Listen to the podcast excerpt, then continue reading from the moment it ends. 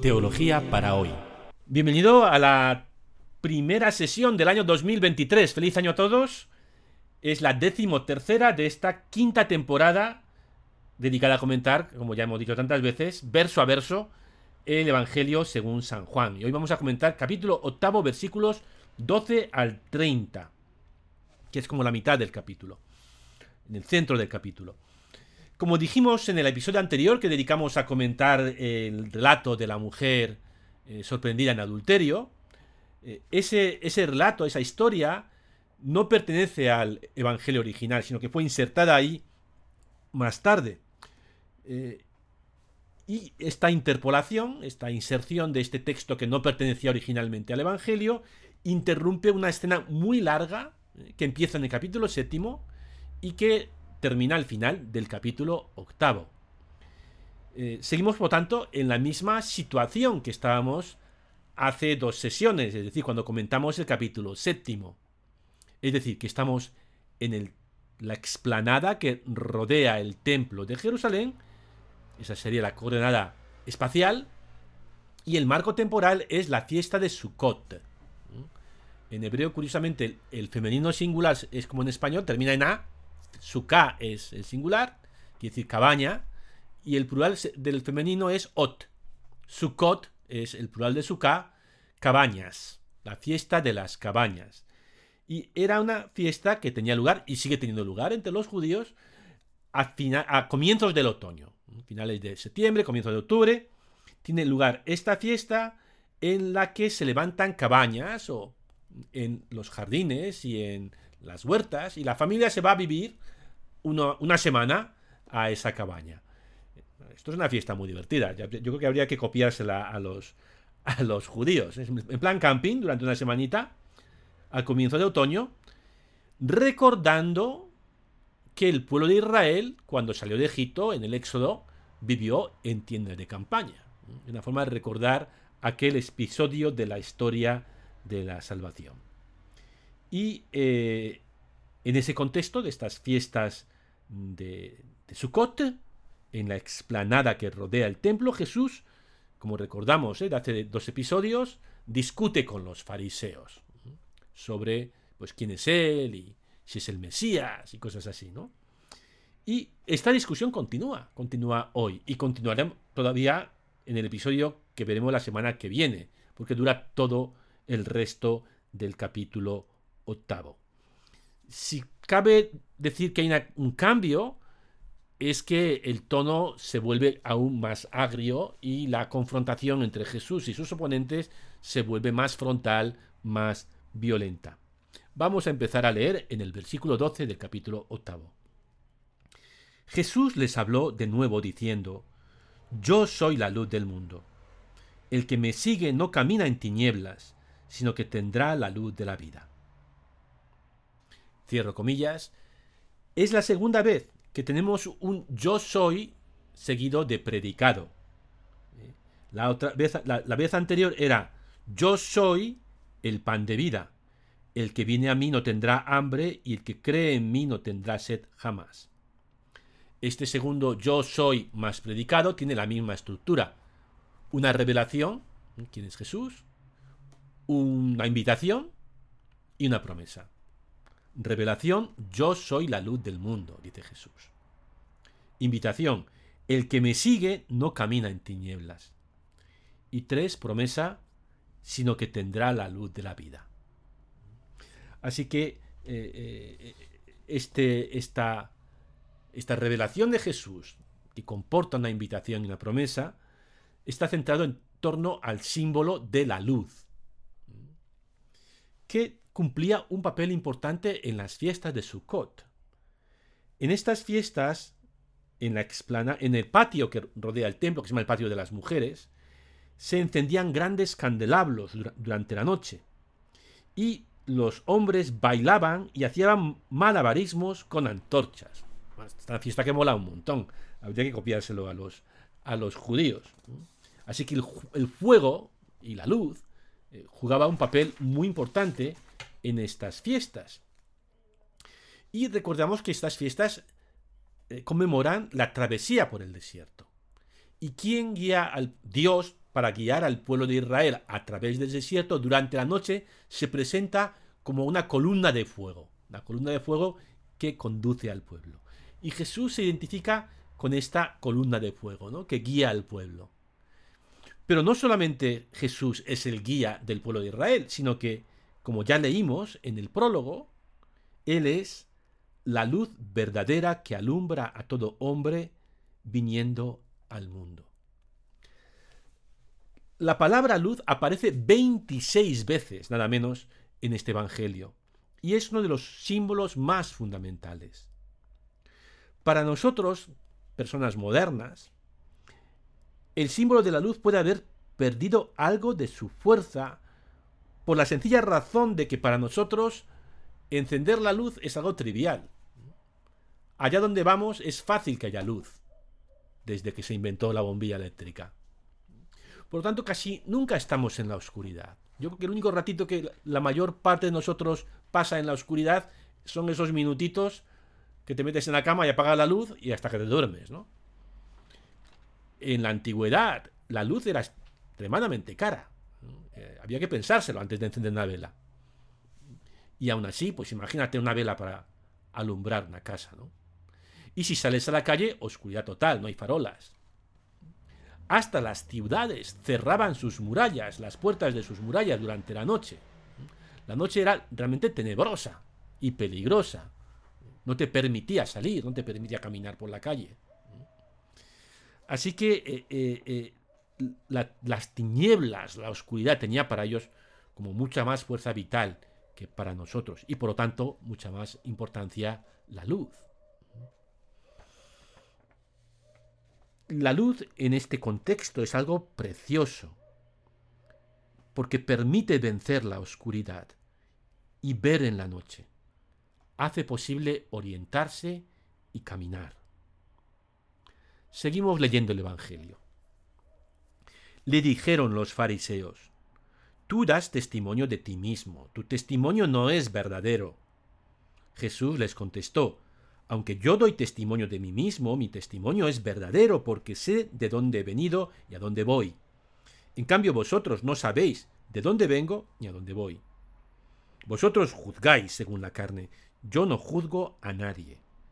Y si juzgo yo, mi juicio es legítimo porque no estoy yo solo, sino yo y el que me ha enviado, el Padre. Y en vuestra ley está escrito que el testimonio de dos hombres es verdadero.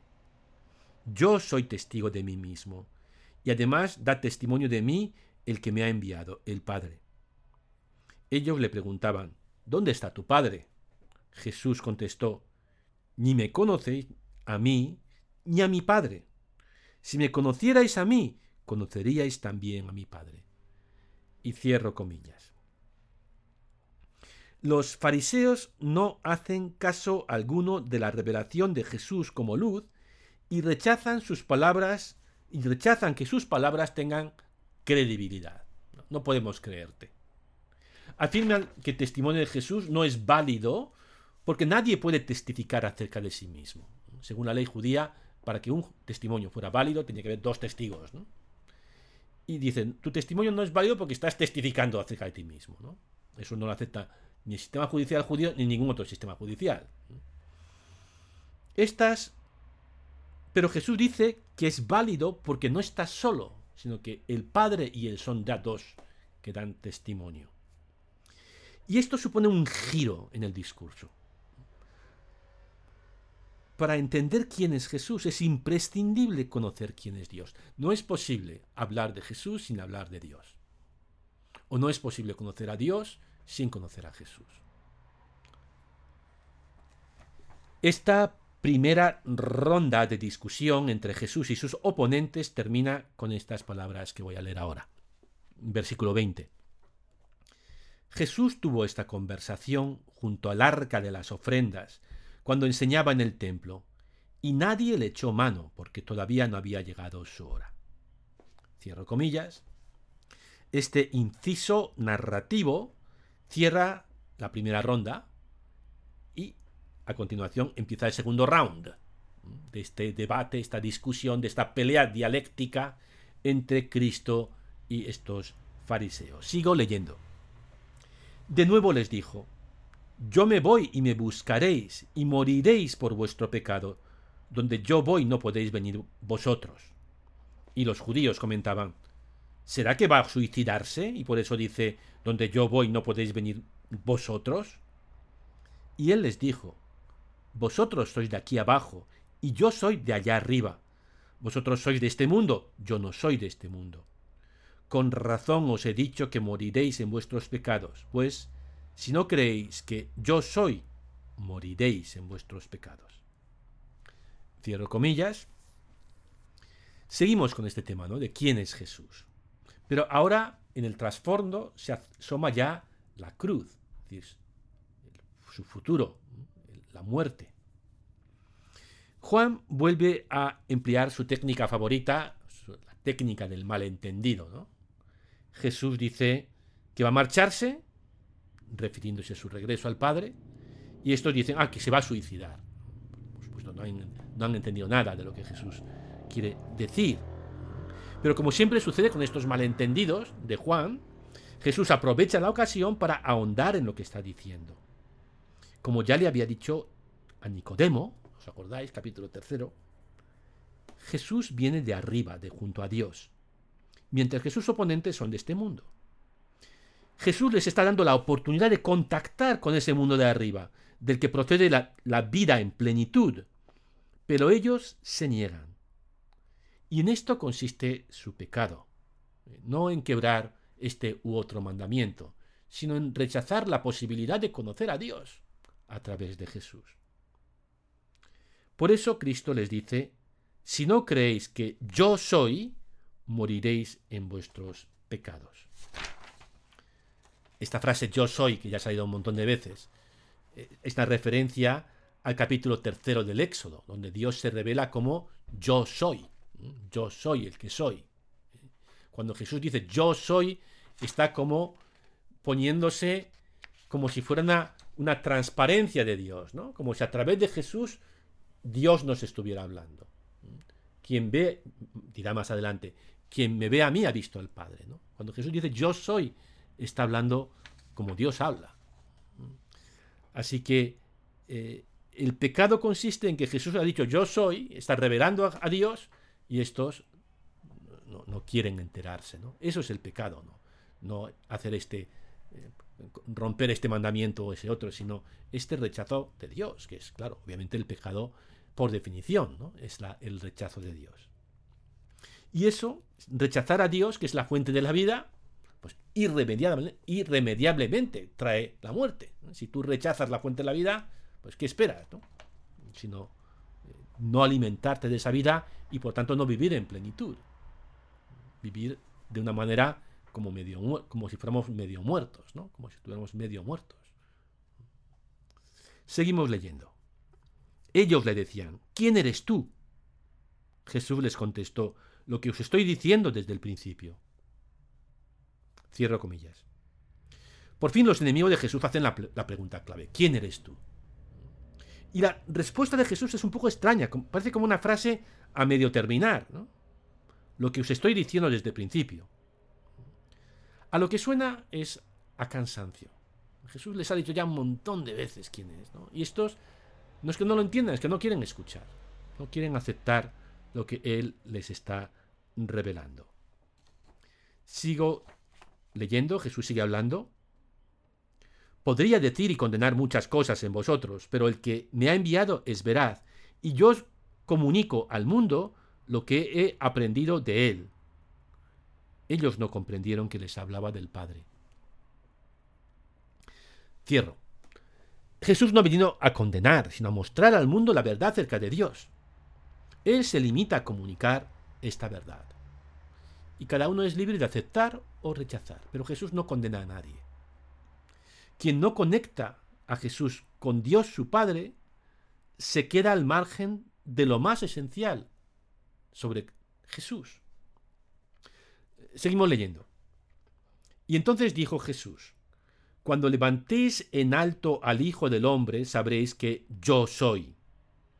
Y que no hago nada por mi cuenta, sino que hablo como el Padre me ha enseñado. El que me envió está conmigo, no me ha dejado solo, porque yo hago siempre lo que le agrada. Cuando les exponía esto, muchos creyeron en él. Cierro la cita y, cierro. Eh, es lo, no vamos a seguir comentando, este es lo último.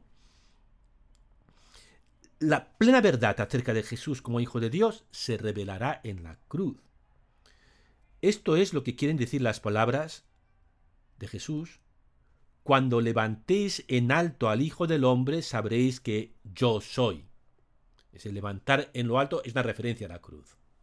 Cuando Él esté crucificado, se revelará totalmente que Él es transparencia de Dios. Sabréis que yo soy. En ese momento trágico, paradójicamente, descubriremos la verdad última acerca de Dios.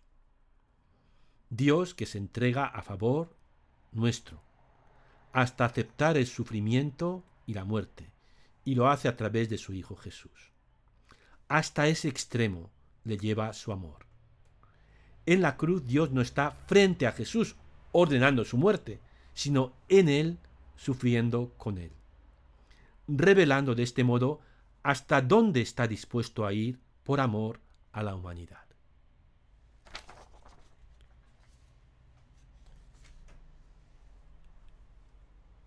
La última frase que hemos leído y que termina esta escena es versículo 30 cuando les exponía esto, muchos creyeron en él. Y esto resulta sorprendente, porque al revelarse esta verdad difícil, quizá la más difícil, acerca de Dios y de Jesús, con esta mención de su muerte en la cruz, muchos, dice la escritura, en lugar de espantarse y, marcharse y huir, dice, creyeron en él. Resulta algo paradójico, pero es lo que dice, que muchos al contemplar esta, este, o, al escuchar estas palabras, ¿no? Cuando levantéis en alto al Hijo del Hombre, sabréis que yo soy, creyeron en él. Bien, quisiera terminar la charla de hoy con la lectura de una parte de una meditación que compartió en el encuentro que organizó, organizó la comunidad de Teze, la comunidad ecuménica de TC en Rostock, en el norte de Alemania, a finales del, año 22. En concreto, este, esta meditación la pronunció Joachim Gauck el 30 de diciembre. Joachim Gauck fue, es el anterior presidente de la República Federal de Alemania. El actual, o sea, el que precedió al que es actualmente presidente de este país los alemanes tienen un presidente que es una figura simbólica, un poco como nuestro rey, que no se mete mucho en política, que está por encima de los partidos políticos, y un, y un canciller, ¿no? que es el que realmente hace la política, que correspondería a nuestro presidente del gobierno. Pues Joachim Gauck, en esta reunión ecuménica de jóvenes católicos y protestantes en el norte de Alemania, pronunció un discurso bellísimo del que voy a leer algunos párrafos. El discurso completo está en la web del, o se puede acceder a través de la web del curso, que recuerdo es acogerycompartir.org barra diagonal Biblia.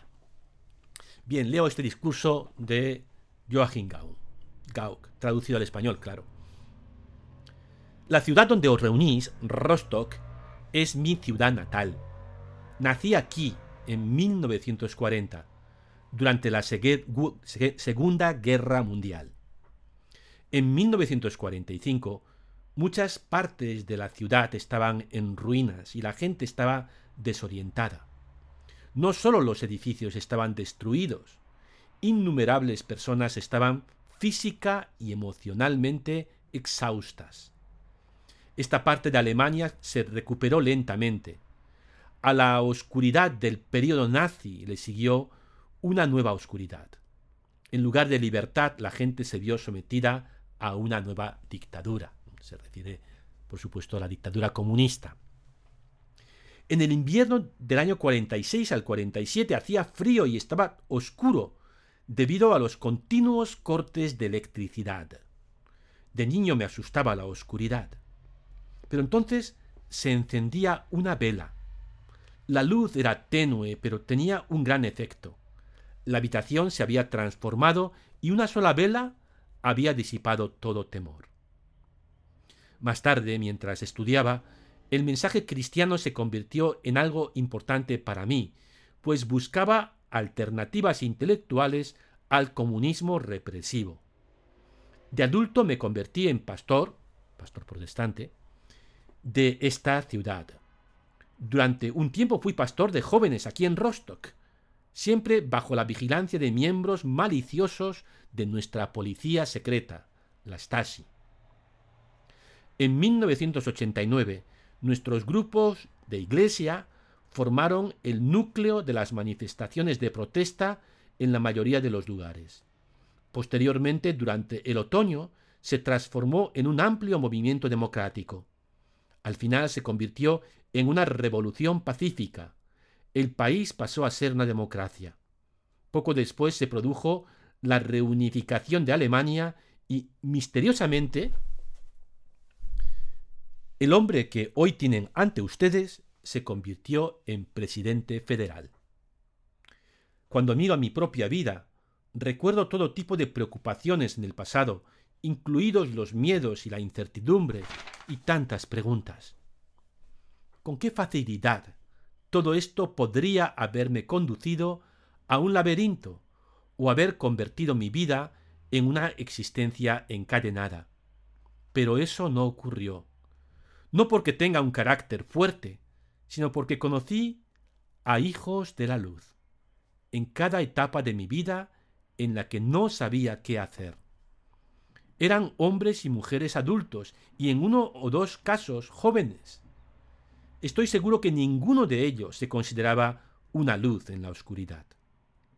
Sin embargo, la existencia de estas personas en un momento en que me sentía especialmente presionado me permitió encontrar fuerzas renovadas, superar un miedo, emprender un nuevo camino. Y concluye, no tenemos ni idea de lo que podemos significar para los demás. No tenéis ni idea de lo que significaréis para otros. Cierro aquí la cita y os dejo como siempre con la pregunta para la reflexión. ¿Has conocido en tu vida a algún hijo o hija de la luz que haya alumbrado tu camino?